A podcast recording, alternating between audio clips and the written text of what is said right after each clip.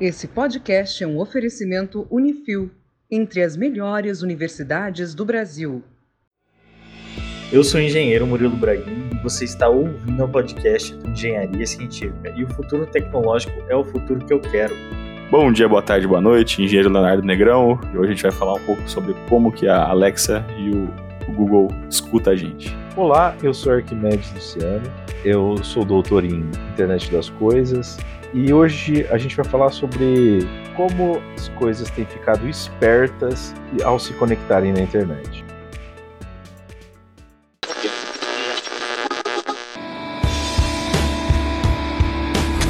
Médicos em Londres vão operar um paciente em São Paulo. Os carros vão se dirigir sozinhos e causar menos acidentes. A realidade virtual vai finalmente ficar acessível. Você vai dançar ao lado do ídolo e ver um jogo dentro do campo de todos os ângulos. São trilhões, muito dinheiro numa nova economia em que tudo vai ter internet.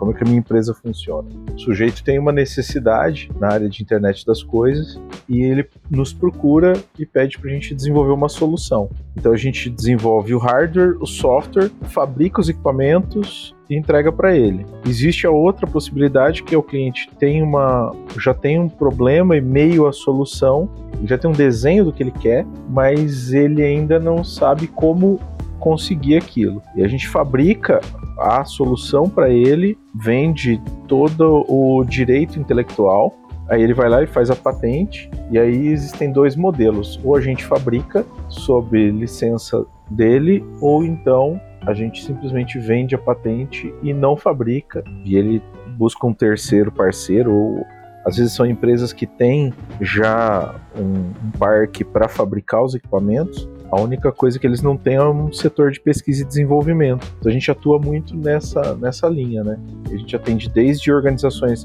governamentais, organizações não governamentais e iniciativa privada.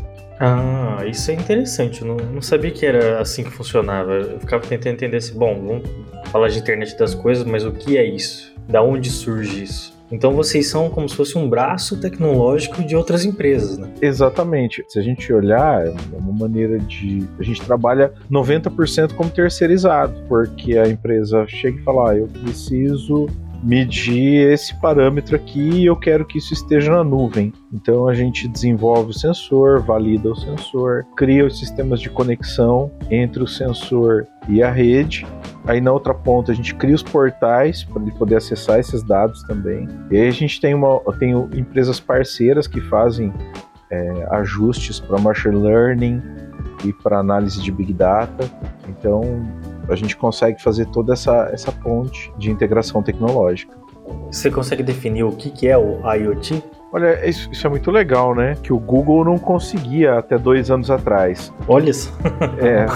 o que dava erro? O Google dizia que é uma proposta que no futuro equipamentos poderão funcionar de maneira conectada. Hum. E a gente pode pensar na internet das coisas como basicamente uma rede onde máquinas podem se conectar à internet certo. e se comunicar de maneira autônoma. Máquinas que até então não teriam inteligência nenhuma. Exato. Se a gente olhar, por exemplo, um smartwatch, um tênis, um equipamento para medida de insulina, equipamento para medir batimento cardíaco, mouse, porque hoje você consegue ter mouse Wi-Fi, consegue ter mouse Bluetooth. Ah, mas é, o mouse Bluetooth ele já entra na categoria de um dispositivo de internet das coisas. Só que o legal é que a internet das coisas, quem começa, eu sempre penso na Hect Beckinsale, mas é a Procter Gamble, né, a P&G, que inventou a internet das coisas. P&G, a dos cosméticos? Isso, essa mesmo.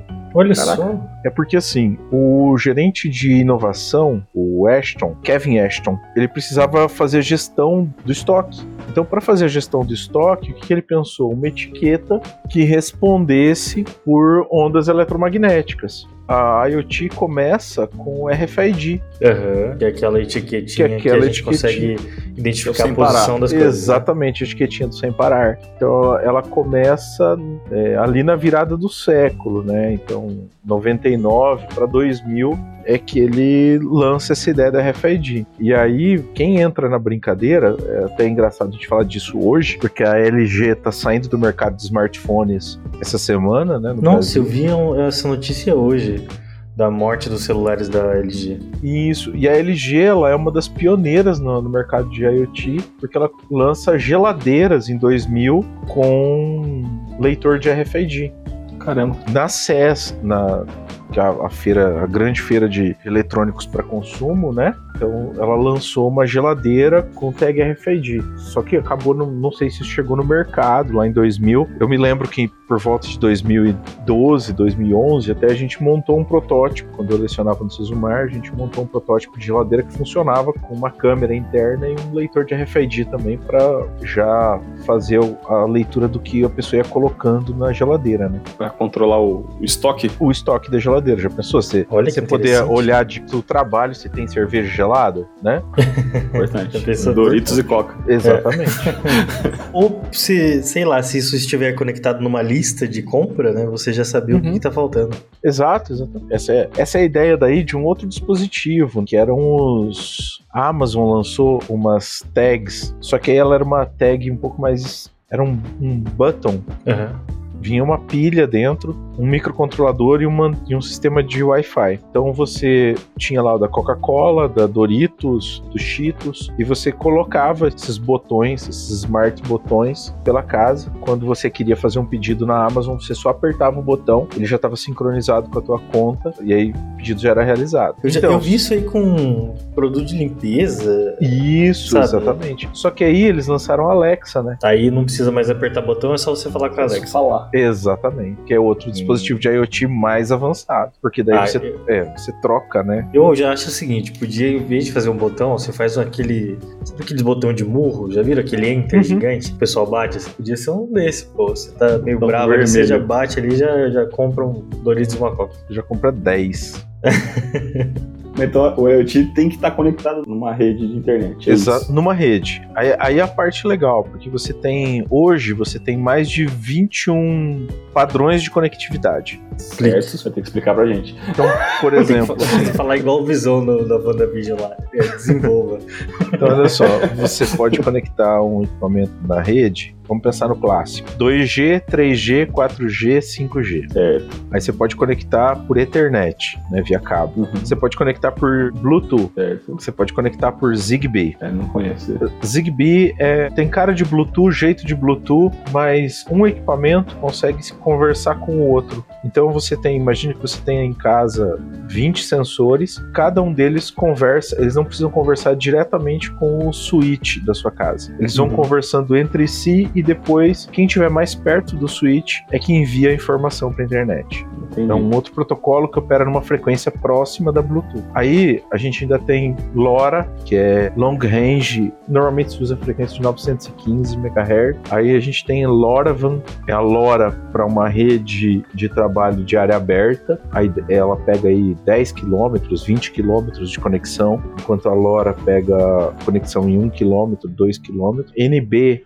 IoT, que é Narrowband IoT, que eh, no Brasil a Embratel oferece um serviço de 60 MHz. Pode conectar por conexão via satélite. Então nota que tem Então, muitas. Tem vários tipos de, de rede que a gente nem Exato. conhece tanto. Porque quando você pega, por exemplo, uma- um equipamento de, de radiofrequência, aí tem as, a, a Expressif, tem um que eles chamam de Espinal, que até a gente acabou de lançar um produto essa semana, que é um alinhador de rodas. Você coloca os quatro alinhadores no carro, eles conversam entre si e eles sabem as posições relativas das rodas. Ao invés do cara ter que ir lá e fazer o alinhamento por laser, por exemplo, o sistema sozinho já consegue saber a diferença que ele está do piso e um cabeçote conversa com o outro enviando dados nessa frequência e já determina como é que estão todos os ângulos. Nossa. Nossa, que interessante, né? Porque daí então a roda passa a ser inteligente o suficiente para mandar informação, né? Eu acho que essa é a- é a pegada do IoT, né? Exatamente, exatamente. Então, Do ó, contrário, o mecânico teria que colocar o carro em cima de uma balança, um aparelho, um medidor, né, e fazer a medição individualizada. Dessa Exatamente. forma, o carro já está respondendo automaticamente. Exatamente. No momento ainda, não, não tenho proibição para falar sobre, mas eu também não patenteei e não, não sei se alguém vai patentear por hora. Mas é um sistema que a gente montou para uma empresa que faz alinhadores. Então a empresa queria um alinhador a laser. A gente falou: ó, e se fizesse sem laser? Porque tá difícil de encontrar laser e tal. Então a gente falou, ah, vamos fazer sem laser, vamos usar uma outra tecnologia. E a gente miniaturizou muito o equipamento deles, diminuiu demais o consumo e conseguiu fazer essa integração sem laser. E aí, claro, que a gente ficou pensando assim, putz, se a gente montar isso direto na roda, a pessoa não precisa nunca mais alinhar o pneu. O próprio carro diz quando está desalinhado. Uhum. E daí o laser seria o meio de comunicação Então. do equipamento? Não, é que antigamente, não sei se vocês já levaram um carro para alinhar e ficaram lá olhando, o pessoal usava um laser como referência visual. Ah, sim. Agora entendi. Uhum. e o que a daí gente se fez tá fora do eixo do laser, ele tá desalinhado de alguma forma. exatamente. Aí o sujeito ia lá e ficava apertando o parafuso, Uhum. fazendo os ajustes até fazer o alinhamento. O que a gente fez foi não usar mais o laser, então a pessoa tem um, no display, ela vê o ângulo que está e ele vai ajustando e vai vendo a mudança do ângulo direto ali, sem a necessidade de ficar olhando numa régua a 3 metros de distância. Sabe o que me veio na cabeça esse negócio do laser? Porque eu vi alguma notícia sobre tecnologia, a internet mais rápida do mundo lá, e era Ah, transmitida a laser, né? Isso, Wi-Fi. Você sabe dizer como é que funciona isso, Arquimedes? Basicamente, É invés de- magia, magia. É magia. Magia A- da Arthur, computação. Arthur C. Clarke diria pra nós que é magia. A grande questão é que, assim, a gente já usa, pro grande tráfego da internet, a gente já usa fibra ótica, né? Sim. Então, o que acontece? Como é que é a fibra ótica? Você tem um diodo, um diodo de baixa potência, um diodo laser, que envia luz dentro da fibra. Então, no caso da Wi-Fi, você não tem a fibra. Você não teria essa, essa infraestrutura de condução. Exato. É. Então, desde que você tenha visada, né? Uhum. você consegue alinhar um feixe de um laser com potência suficiente para disparar um pulso e lá na frente você tem um fototransistor que é o que, que recebe o sinal no, no modem de fibra, aí você a mesma coisa. Você vai ter um fototransistor lá na ponta, vai receber esse sinal. Imagina a economia de cabo que os caras iam ter. Vocês já viram o mapa da internet, né? Sim, Da- sim. dos eu, eu vi cabos. esses dias atrás É, dos- que os caras vão Dos cabos dar submarinos. na África, né? É porque assim, Eu não vi isso aí. porque por exemplo, a gente está se conectando agora com esse, eu não sei onde é o servidor desse Zencaster. Eu não sei pra também. Não sei, deve, vamos chutar aí. Em Nárnia. É, pra quem Isso não é tá muito entendendo e tá ouvindo a gente, o Zencaster é a, a plataforma que a gente tá usando agora pra gravar esse podcast. Você já tá Eu pesquisando, Arquimedes, por acaso? Na verdade, eu ia tentar rastrear, mas deixa Ah, quieto. É, tem ferramenta para isso. Temos o meu robô aqui. Mr. Robot. É, é tão ridículo que usar o Nmap você consegue buscar de onde tá esse camarada. Em 10 minutinhos você sabe de onde, onde ele tá. Esse é o, é o problema que a gente tem de lag pra jogar online. Verdade. É, exatamente. O servidor deve ser europeu, chinês, alguma coisa assim. E a gente vai conectar, tem dia que é complicado. Exatamente. Porque o servidor, ele é um local físico. É, ele existe. Quando você assiste Matrix 3, é o lugar onde eles levam o Neo. Aquelas baterias gigantes. Exatamente. E aí, como, como é que faz? É distribuído desse servidor para o mundo? É, exatamente. Então, por exemplo, você entrou no, no Meet, você vai ter que ter uma conexão com a Califórnia, não tem outro jeito. Isso significa que o que tá saindo aqui da minha casa tá indo até a Califórnia e retornando, indo até a casa de vocês. Exatamente, Aham. exatamente. É interessante porque a gente vive numa aldeia já. É uma aldeia global mesmo. E aí, se a gente tem um cabo, uma fibra ótica que E aí tem uma fibra. liga direto, Exatamente. Não, e, e é ligado daqui na Califórnia via fibra ótica. tem algum lugar que não é ligado? Tem, tem alguns lugares que ainda não tem fibra. Aí é horrível a conexão porque é por satélite. Ah, Hum. Aí você tem um lag gigantesco, porque, por exemplo, ó, daqui pro servidor do Zencaster, ele é baseado no Twitter. Interessante. Ele tá rodando, ele roda numa plataforma, num widget do Twitter. Você vê, a conexão daqui até o Zencaster tá em 6 kilobits por segundo. Eletrodomésticos que tomam iniciativas sozinhos para ajudar na administração de uma casa. Uma internet super veloz que permite cirurgias à distância. E até carros voadores que prometem revolucionar o trânsito nas cidades. É o que você vai ver agora na reportagem especial da série convivendo com o futuro. Vai ter um dispositivo aqui que vai contar o que eu tenho dentro da geladeira. Exato. E aí eu não vou precisar me preocupar. Vai faltar maçã, ela sabe e já manda. Manda para quem? Ela vai mandar para alguma rede de compras, né? Internet das coisas não é para ser uma coisa mística, né? Então eu dou alguma capacidade super especializada para um produto. Esse produto pega essa, essa capacidade e vai se integrar com uma rede. Hoje existem muitas tecnologias que estão surgindo. É muito bacana ver o crescimento da IoT dentro da, da nossa vida sem aquela, sem uma explosão, porque muito se falava de, de IoT pensando assim, ah, a partir de amanhã as máquinas né, vão estar uma conversando com a outra, ou o Schwarzenegger vai, vai aparecer aqui falando que que os robôs vão dominar o mundo, Uhum, né? A gente vai estar com a Skynet aqui na nossa E a, é, a Skynet vai estar pegando a gente. E na verdade, assim, a gente tá se entregando pra Skynet, né? Aos pouquinhos. Então, aos pouquinhos a gente já vê essa, tudo isso que está acontecendo. Vocês, por exemplo, vamos fazer uma, uma continha básica aí. É, vocês já pararam pra pensar o que, que vocês têm que estar conectado à internet? Não, Não. eu me refleti sobre isso. Porque, ó, veja bem, tá, é, a tag do Sem Parar, né? Vamos fazer propaganda para Sem Parar. Sem Parar patrocina nós, sou assinante de vocês há muitos anos. Mas, veja bem, além do, tag do Sem Parar, existem N possibilidades. Você vai entrar em casa com um tagzinho, né? Não sei se vocês usam isso para abrir porta de casa. Aham, Sim, aqui tem no condomínio. Isso, é um RFID. Teve origem lá com o Kevin Ashton, né? É bacana, né? Interessante. Porque já, já tá com a IoT aí nem, nem percebeu. Então a IoT não é uma coisa assim de agora, nesse momento. Já é, ela já vem já de, de um tempo já. Já, isso é que é o bacana. Ela tá tomando. é, é, o que é legal é que ela tá tomando espaço devagar. Agora a gente começa a ver assim: opa, tem um equipamento de saúde, tem um equipamento para pegar informação, mas ele já é algo consolidado de certa forma. né? Não é Uhum. algo que virá no futuro. É porque agora a gente percebe que existem outros equipamentos que começam a ser inteligentes. E a gente acaba se surpreendendo, Isso. né? Com geladeiras, máquinas de lavar, todos esses eletrodomésticos mais modernos, de alguma forma eles têm alguma inteligência.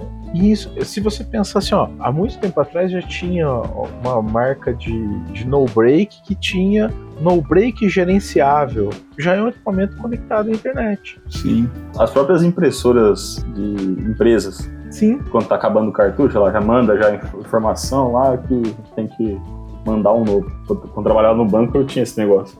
O cara chegava e falava assim, ah, vou te mandar o cartucho aí, que eu já vi que tá acabando. isso, exatamente. Essa função que, nota que é uma função antiga das impressoras, né?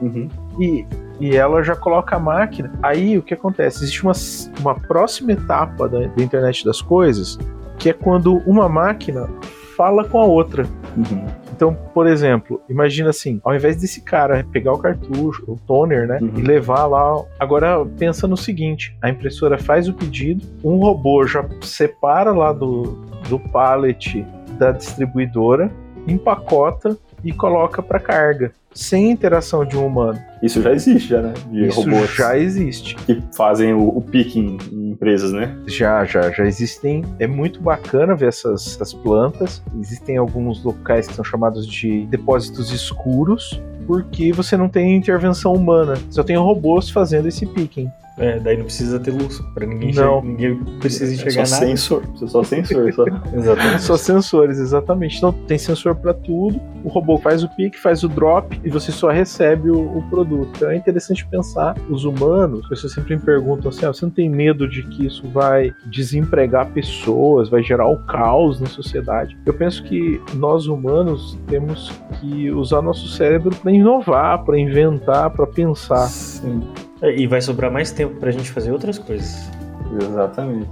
Exatamente, exatamente isso. Uma vez eu vi Nem- um Nem que depósito. seja parte cultural, né? Sei lá. Sim, com Sim, é, certeza. Léo, artes, né? Alguma coisa Artes. assim. Isso, isso. Aliás, tem muita montagem de IoT com arte. Antes da pandemia, a gente via muito em institutos de arte observar é, esculturas dinâmicas, projetos onde você se aproximava da montagem e mudava o som ou mudava a iluminação, dependendo da temperatura de quem chegava próximo. Isso tudo com uma inteligência que muitas vezes não era local, né? Então, quando a gente pensa na IoT, também a gente pensa na nuvem. Não dá para pensar nas duas separadas, porque o equipamento que está lá remoto, coletando dados, por exemplo, a gente tem um equipamento que faz análise de pulverização de fertilizantes. Ficam papéis espalhados pela propriedade, o pessoal vem, faz a aplicação, depois esse papel ele é analisado por uma caixa que consegue fazer a análise rapidamente. Então ele pega o papel, coloca lá a caixa sensora, tira uma foto e envia essa foto para a nuvem. Na nuvem a gente já tem uma ferramenta que faz análise para saber se a pulverização foi adequada ou não. Então você consegue ah, corrigir a informação de uma maneira mais rápida. Ao mesmo tempo, a gente tem sensores que vão acoplados, nós fornecemos sensores acoplados a, a tratores e pulverizadores que conseguem em tempo real informar o operador se ele está dentro dos padrões de aplicação ou não. É uma característica comum dessas tecnologias elas serem pequenos gadgets, pequenos aparelhos que vão só sensores, ou tem alguma coisa que é mais complexa que isso? Não, a ideia justamente é essa: é ser algo assim que consuma a menor quantidade de energia. O paradigma da IoT é um mínimo de processamento local, um mínimo de consumo de para ter um mínimo de consumo de energia e o menor volume possível porque justamente você tem menos invasivo na alteração de um objeto que vai se tornar uma, uma, um smart thing. Mas eu quero, eu quero um tênis que meça quantos passos eu dei. Ah, mas o meu smartphone faz isso. Tá, mas e se eu não quiser ter o smartphone para fazer isso? Eu quero que o tênis faça. Então tem uma etiqueta que faz isso, né? Não vou fazer propaganda aqui dela, mas ela, uhum. você vai lá e prende ela no seu tênis, corre. Poderia estar tá já dentro do tênis já, podia ser alguma coisa já. Poderia. Tanto a Nike quanto a Reebok já tem para ficar dentro do tênis. Eu não sei se a Adidas tem também. Nas corridas de rua que eu corri aqui em Londrina, uhum. até um tempo atrás, todas as corridas têm a tagzinha para você colocar no tênis e daí marca exatamente o horário que você passa na linha de chegada. Isso. Imagina se ela fosse grande e atrapalhar o corredor. Então a ideia é que ela seja o menor possível. Outro aspecto importante é que ela faça a ação, então, consumindo pouca energia para ter a menor manutenção possível. Então a gente trabalha muito considerando assim: ah, esse equipamento ele precisa fazer quantas medidas por segundo? Ah, não precisa ser por segundo. Pode ser por hora, pode ser por minuto. Então a gente faz o ajuste da coleta de dados e da transmissão em função do que do tempo que você precisa para conhecer a variável física, para garantir a duração máxima de bateria. Então a gente tem equipamentos que o cliente pode trocar a bateria uma vez a cada ano. Então tá lá preso no pescoço do boi um medidor de movimento, por exemplo. A gente tem um sisteminha que mede, mede vibração, mede orientação da cabeça do boi, quanto ele tá ruminando, temperatura corporal, uma grande questão era, né? Tá, mas essa bateria vai ser trocada de quanto em quanto tempo? O boi tá no pasto, você não vai toda hora lá ficar mexendo com ele para trocar bateria, né? Aí tem equipamentos como as tags é, é, RFID, que elas são interessantes, porque elas não têm bateria. Algumas têm, tá? tem alguns modelos de RFID que tem, tem bateria embutida. O sem parar foi essa evolução, né? Foi. Era uma caixinha primeiro, né? Isso, era uma caixinha com bateria, daí você passava, o sinal ativava o equipamento, aí a bateria local amplificava e ele enviava a informação de volta e a antena captava essa informação. Já há alguns anos é, é um sistema mais eficiente. A antena fornece energia para ligar o microcontrolador que está ali na, na, etiqueta. Então, na etiqueta você tem uma antena que capta a informação e transmite informação, mas também capta energia elétrica para poder ligar o sistema. É, eu acho que é aquele lance da tecnologia ser tão simples e resolver alguma coisa. Então fica tudo mais fácil, né? E é interessante porque como vai ficando mais fácil, a gente começa a se acostumar, né? Então, ah, posso usar uma tecnologia que me permita processar uma dada informação sem tanto esforço. Vou usar essa tecnologia. Com isso, você começa a ter players grandiosos entrando no mercado, né? gigantes aí como a Xiaomi, mas a gente tem empresas mais tradicionais como a, a Nvidia e obviamente a Amazon que tenta ser onipresente, né? E até onisciente. Abraço aí pro Jeff Bezos, sou fã dele. Ele deve estar ouvindo a gente Deve estar agora. ouvindo a gente, com certeza. O Jeff Bezos em si, ele já não existe mais. Ele é só uma consciência agora. Ele é reptiliano, né? Acredito. Vocês Acredito. já viram a foto dele? Não tem vida naquela coisa. É um boneco. Não, aquilo ali é, é um ator. Mas É, assim, tipo, por torna-se meta, né, Arquimedes? Torna-se. Torna-se meta deixar a tecnologia cada vez mais barata, cada vez mais eficiente, para justamente, eu acho que a gente chegar num ponto de que tá tudo tão conectado que a gente tem informação de absolutamente tudo. Exato. Teve um trabalho muito bacana em, se não me engano, foi em 2015, 2014. Os americanos, eles precisavam medir, eles queriam saber como estava a condição das pontes das rodovias. O governo americano fez um cálculo bem simples. Ah, tem tantas milhões de pontes no país, eu preciso de X engenheiros para avaliar uma ponte e Y dias. Então, em alguns milhões de anos, a gente vai terminar de avaliar todas as pontes. Então, foi mais fácil fazer o quê?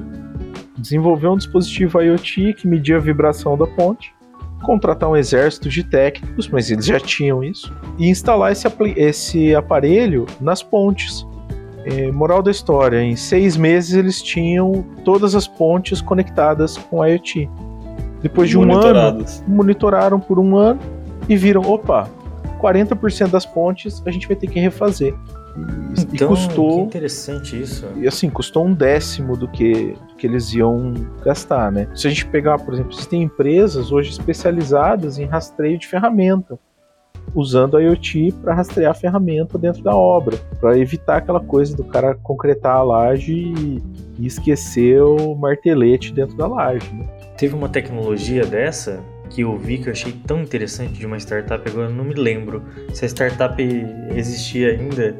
Eu vi numa feira isso. Pode entrar em Uhum. contato com a gente que a gente faz um podcast sobre uma espécie de um chip, eu não sei falar, né? Uma, uma tagzinha que ela era muito resistente. É como se fosse uma, uma mini caixa preta, sabe? Aham. Só que do tamanho de um, um dado, do tamanho de um dado. Aham. E daí eles colocavam esse sensor dentro do concreto, durante a concretagem. Olha que demais. Aquele sensor vai mandando informações da cura, da resistência do concreto ao longo do tempo, se existe algum abalo naquela estrutura ou não. Achei bem interessante isso. Isso é muito bacana. Esse tipo de, de tecnologia, já pensou quanto smart, quanto esperto, quanto inteligente ficariam os prédios? Às vezes você consegue liberar um trecho de concretagem, coisas assim, antes da hora, ou por segurança não deve liberar. Um controle muito mais refinado da, da- da questão, né? É, mas até para o futuro, né? Para saber, olha, tem uma situação de, de uma infiltração, né? Uma revolução está a caminho. Uma nova era tecnológica que promete grandes mudanças no nosso dia a dia. Aqui em Nova York já tem internet 5G. Tá vendo aquelas caixinhas ali em cima do prédio? São como os modems de internet que você tem na sua casa, mas são antenas 5G. Aqui a gente tem um celular 5G. A gente vai fazer um teste de velocidade para ver quão rápida é a conexão que a gente consegue aqui do lado. A internet mais rápida do mercado e a velocidade que eu estou conseguindo agora é 300 megabits por segundo. Na rua é mais rápido, vai ser uma revolução. Tudo é mensurável. Eu vou te falar que a gente mede muita coisa. Por exemplo, agora a gente está findando um projeto, a instalação está prevista para o mês que vem, que é um sistema de previsão de incêndio no Pantanal.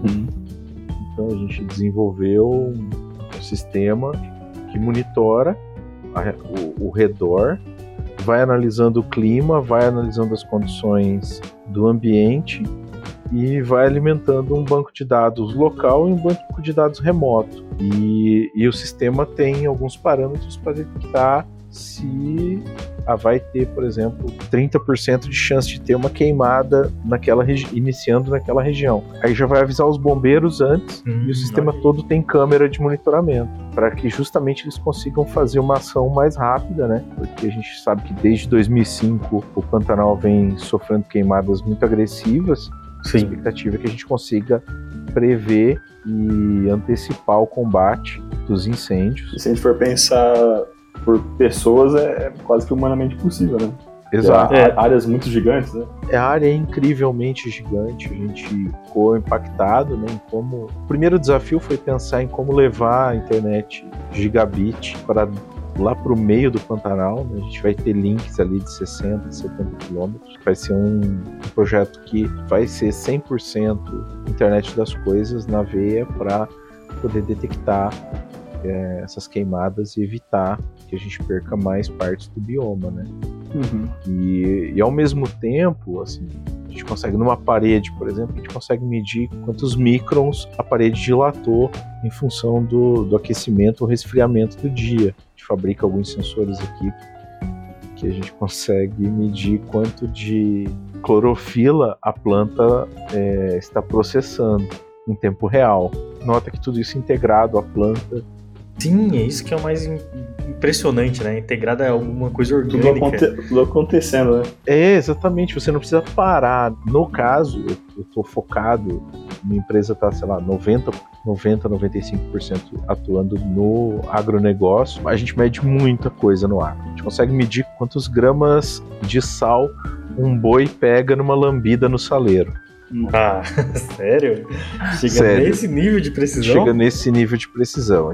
Nossa. Por exemplo, você tem lá uma fazenda que produz carne e a ideia então é fazer toda a gestão pecuária completamente automatizada e medindo tudo. Então a gente já tem esse, os sensores para isso a gente já tem, né? Quantos gramas uma bocada que ele dá na, no coxo, se ele vai comer feno, se ele bebe água, quantos, quantos mililitros de água ele bebe, ele ingeriu, isso tudo vai para o banco de dados. Depois você vai cruzar tudo isso com o resultado. Isso, exatamente, exatamente.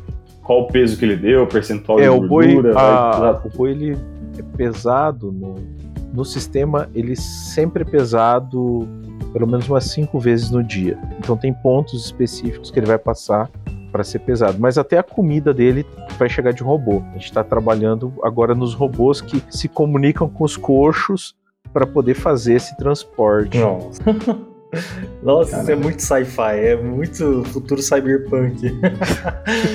Robô manipulando vaca, parece um, realmente Matrix agora. Murilo, não, não é um android, tá, cara? Deve ser um carrinho. Por enquanto, Léo. Por enquanto. Daqui a pouco ganha pernas, braços. Aí depois vão fazer um robô humanizado pra poder o boi não estranhar também.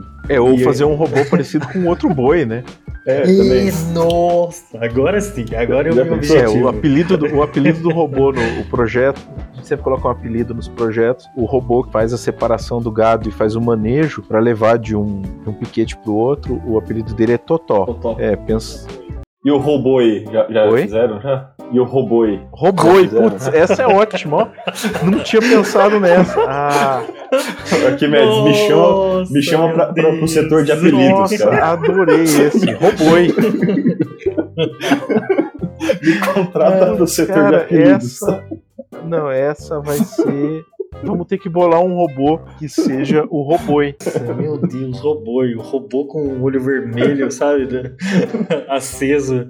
Não, e ainda mais o legal é que o I ainda pode ser minúsculo, né? Pensa numa logo bonita, um R maiúsculo, O minúsculo, B maiúsculo, O maiúsculo, I minúsculo, roboi. É, é robô. E bem isso, o I vermelho, robô em preto. Esse aí vai ser. Esse aí vai ser o, Ainda dá pra fazer uma sigla da, é.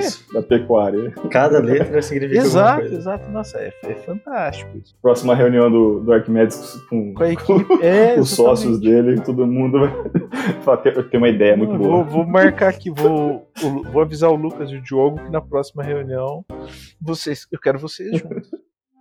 Agora, não vejo um outro motivo de fazer um robô a não ser fazer um robô no formato de um boi. Isso é um motivo sensacional. Eu faria parte desse projeto numa Nossa. boa. Claro, os, eu tô pensando nos desafios mecânicos, né? Como é que o miserável vai dobrar a perna? Aí tem que ser aquele robô Ah, do, não, é da Boston Dynamics, Da Boston, isso. isso aí. Isso aí a gente. né, que custa uma partes. boiada. o beta pode ser só um. Só com rodinha, é.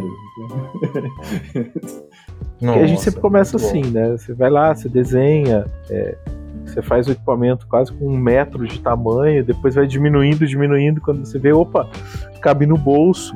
Você tá perdendo ele. É, exatamente. lugares, É, é, mas é, é engraçado, né? Eu, eu- perguntei pra vocês essa questão de quantos equipamentos vocês têm conectados à internet, porque Duas horas depois. Nossa, essa pergunta faz tempo. É, né? porque eu, eu fico pensando assim, é porque eu não sei se eu que sou viciado de coisas de internet, né? mas assim, às vezes eu faço uma lista no, no, no roteador de casa e falo, meu Deus, mas tem tudo isso mesmo conectado ou eu tô com todos os vizinhos do prédio, né, usando minha internet? Aí eu começo, ah não, mas ó, o Kindle é um dispositivo de IoT, ele é um livro, mas eu baixo o livro nele e a Amazon sabe que livro é e a Amazon E sabe até a página que separou. Exatamente. Eu posso até trocar de Kindle e o livro vai estar lá na página certinha, né? Aí tem as Alexas Isso. espalhadas pela casa, aí tem os Fire Stick, e você começa, né? ah, tem smartwatch, começa a pensar, putz, mas tem muito IP, né? Basicamente, uma questão interessante é que se acreditava aí até 2020, cada pessoa ia ter de 5 a,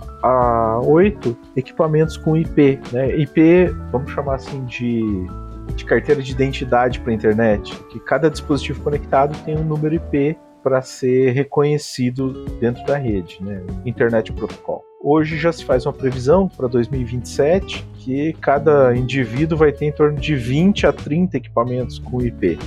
Muito bem, nossa senhora. Tem os equipamentos que conectam entre Isso. eles, né? Uma, aquelas pulseiras, vai, smartwatch. Exato, exato. Porque eles, eles vão. Ele nota que no smartwatch ele vai ter um endereço de Bluetooth. Uhum. Ele está conectado à internet também, né? Não diretamente, mas via Bluetooth. Então é uma conexão também. Você está usando dois tipos de rede. Exatamente. Está usando uma rede. Olha só. Vamos pensar assim, uma rede primária, que seria o, wire- o wireless ou 4G para o telefone, e depois uma rede secundária, que seria o Bluetooth, para fazer a conexão com o smartwatch. Mas ele tem acesso à internet. E ele passa muitas informações, né? Tanto Rapaz. saúde, batimento. Então, né, ele passa tudo, na verdade, né? Não tanto quanto um smart. O smartphone passa mais informações, porque consegue pegar informações, por exemplo, de que ângulo a pessoa tá, tá olhando a tela, né? Uhum.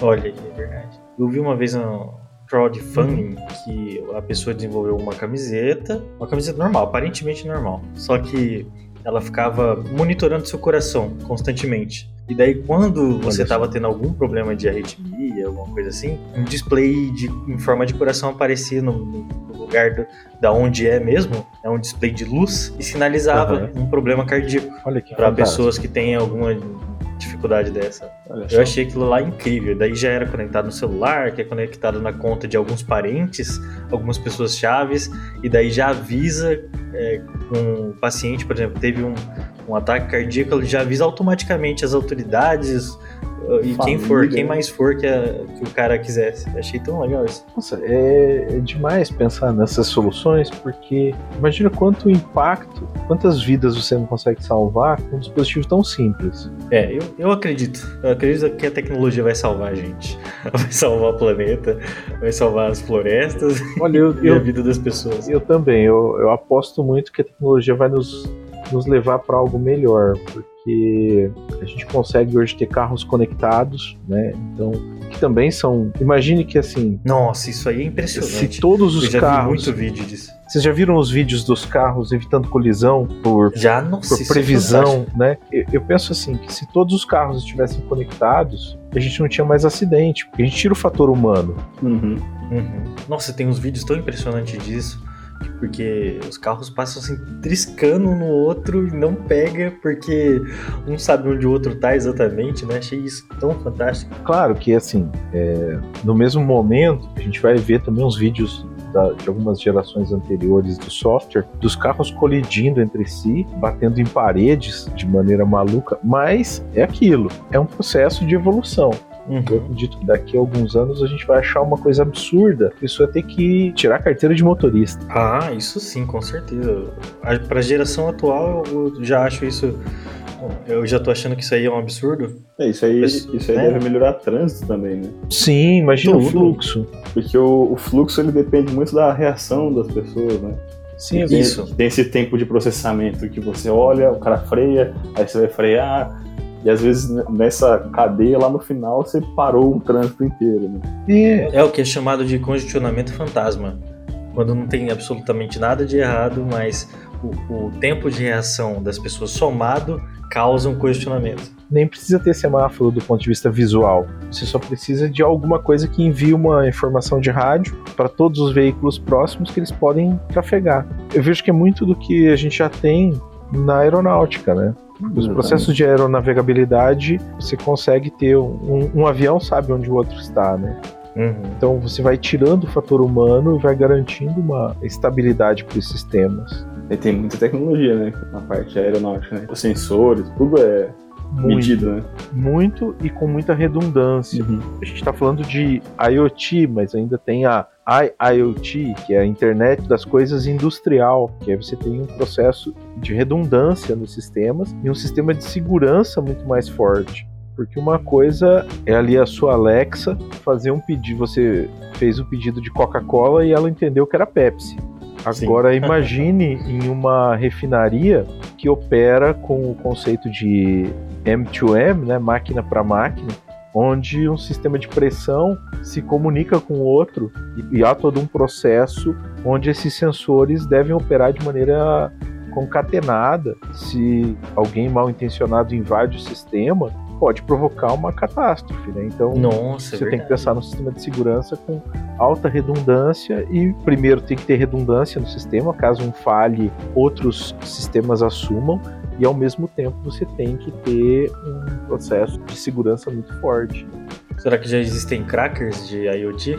Muitos, muitos. Da mesma forma que lá na década de 70 você tinha o pessoal que fazia war driving, né? Então, o pessoal dirigia tentando hackear telefones com sistemas de, de rádio para hackear os primeiros sistemas de telefonia sem fio e, e coisas assim. Depois, ali na década de 90, o pessoal tentando hackear o Wi-Fi. Assim, se você não usa WPA2, pelo menos, e desabilita o WPS do seu, seu sistema de internet doméstica, posso quase que garantir que alguém está usando sua internet. Olha aí, olha aí. né? Porque, porque assim, os- uma senha fraca consegue ser quebrada muito rápida pelos processadores de hoje, né?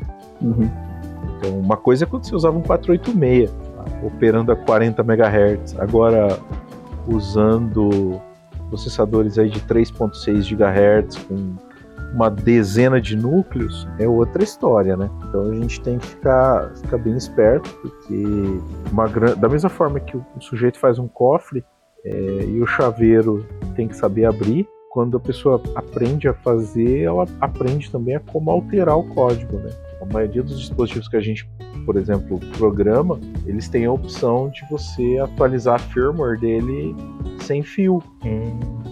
E dessa forma você tem internet em todo lugar, Kimedes? Então, rapaz, eu carrego umas antenas para muitos lugares, viu? Mas eu não pego internet dos outros. Isso é uma coisa que eu acho complexa. Né? Só de estabelecimentos. É, não, mas sabe, então, isso é uma coisa interessante, porque eu acho que assim, o 4G evoluiu muito, né? O 3G no Brasil, a gente consegue pegar uns 3G em alguns lugares, meio ruins, mas a, as telefônicas conseguem cobrir ainda, né? Mas é, é, é interessante pensar que assim, a gente tem que saber que, que a gente corre risco sim, né? Porque, por exemplo, ter um smartphone, como é que a gente faz para atualizar? Ele aparece o aviso lá, vamos atualizar.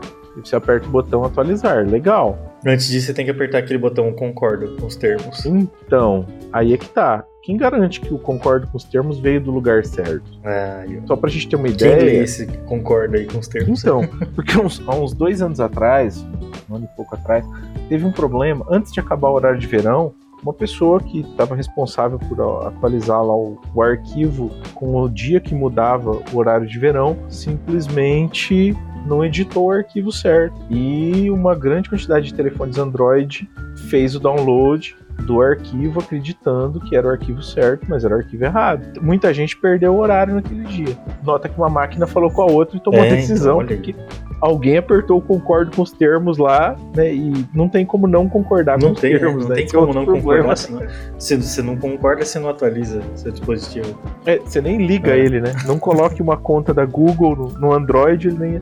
e não é só a Google, né? Tem uma outra marca aí que também já teve telefone que bricou, né? Que virou um tijolo porque a atualização tinha uma falha, né? Existe aí uma tendência para cidades inteligentes onde cada poste vai ser o, é o seu próprio roteador de internet para a rua, né? Olha aí, que interessante. É isso, é um dispositivo bem bacana, porque ele se carrega por fotovoltaica e ele gera Wi-Fi para um. E ele tem um uma área, repetidor né? de sinal a cada 5 metros. Sim, então fica uma maravilha, né? Imagina, você ter Wi-Fi para fazer gestão de, smart, de cidades inteligentes é espetacular. Mas aí entra aquilo, ah, é uma porta de entrada também, né? Se alguém vê tua rede, se a pessoa tiver tempo, ela pode acessar. E, a- e, e aí entra essa questão, que a internet das coisas ela precisa ter rede disponível para que as coisas se conectem. Ah, tem esse, esse ônus aí, então. Você acaba se expondo Exatamente. na- nas redes. E isso. A IoT é só um evento de passagem né? para a chegada final da Da Skynet? quase da WOT, né? Da WOT, que é a teia das coisas, a web das coisas, que seria o ponto o marco ali de você não precisar, vamos fazer essa conversa nossa. Eu simplesmente falo pro meu computador, né, meu, pro meu gadget aqui, ó, a tal horário e tal dia, eu, Murilo e Leonardo, vamos ter um bate-papo. Agenda o Zencaster e avisa eles. Nota que, ah, eu já posso ter um sistema de voz assim? Posso. Mas eu dependo de pré-configurar várias coisas. Vai chegar um momento que a gente não vai precisar mais ter essa. Todas essas configurações vão ser feitas automaticamente. Sim, porque daí você só, só fala e as máquinas já são configuradas para fazer isso automaticamente. né? Aí começa a ficar interessante as coisas. Isso porque elas vão conseguir se Aham, ajustar. se programar, né? Exatamente. Legal.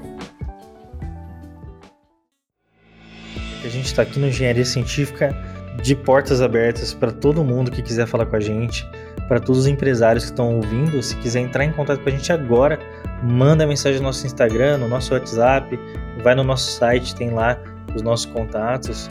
Fala com a gente, vamos mov- movimentar esse mercado de uma maneira diferente. Vamos transformar o jeito que a gente leva a informação que sai da sua empresa, ou da sua pesquisa, ou da sua universidade para as outras pessoas. E falar que você existe, falar que você está aí no mercado, que quer conquistar o seu espaço, né? Exatamente. Aparecer, né? Aquela famosa frase, né? Quem não é visto não é lembrado. It ends here.